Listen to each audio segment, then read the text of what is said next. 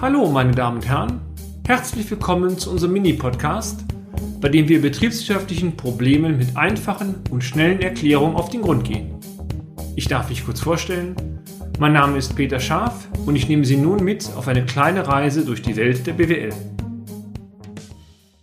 Möglichkeiten zur Optimierung des Forderungsmanagements im Mittelstand Teil 2 in vielen Unternehmen wird Forderungsmanagement oftmals gleichgesetzt mit Aspekten wie Mahnwesen, Verzugszinsen oder Inkasso.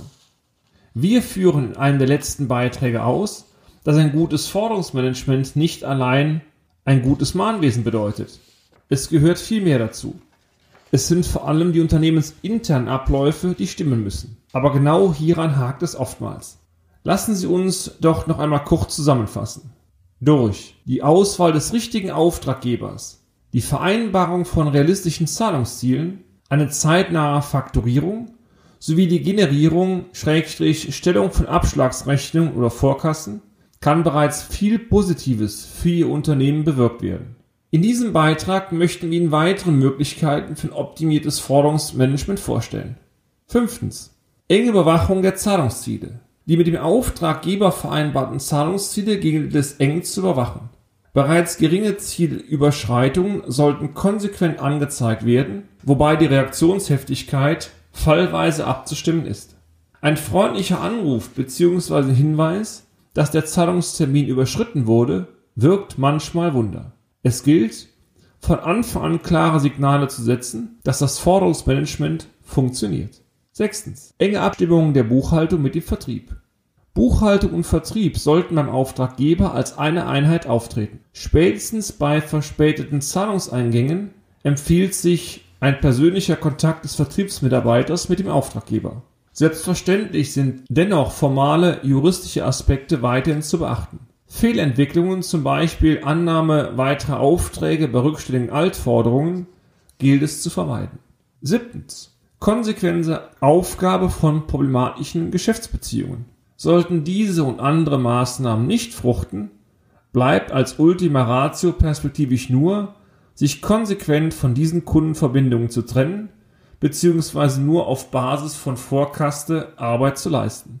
Dem Generalargument vieler Unternehmen, dies bedeutet Umsatzverlust, stehen handfeste betriebswirtschaftliche Argumentationen gegenüber. Neben einer spürbaren Liquiditätseinengung aufgrund der säumigen Zahlungen führt eine angemessene kaufmännische Berücksichtigung der in den Debitoren vorhandenen Risiken, das heißt Wertberichtigung, dazu, dass sich die vermeintlich mit dieser Kundenverbindung erzielten Erträge eigentlich als Verluste herausstellen.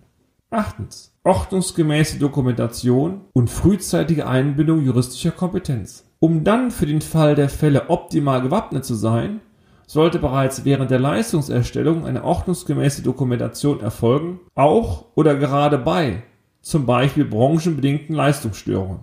Von Kunden gewünschten Mehrleistungen sollten nur nach einer schriftlichen Ausweitung des Auftragsumfangs ausgeführt werden. Externes Know-how ist frühzeitig einzubinden, um eine mögliche juristische Auseinandersetzung vorzubeugen bzw. auf diese optimal vorbereitet zu sein. Unser Fazit Abschließend gilt es festzuhalten, dass ein aktives und betriebswirtschaftlich wirkungsvolles Debitorenmanagement nicht erst ab der Entstehung der Forderung beginnt. Durch eine Fülle von bereits im Vorfeld angesetzten Präventivmaßnahmen kann die Zeitspanne bis zum Geldeingang verkürzt und das potenzielle Delkrede-Risiko spürbar reduziert werden. Dies setzt eine konsequente kaufmännische Ausrichtung und Führung des Unternehmens voraus. Und damit sind wir auch schon wieder am Ende des heutigen Podcasts. Haben wir Interesse geweckt? Fein. Dann besuchen Sie uns doch einmal auf unserer Homepage unter www.scharf-office.de und schalten Sie auch beim nächsten Mal wieder ein für eine kleine Reise in die Welt der BWL. Ihr Peter Scharf.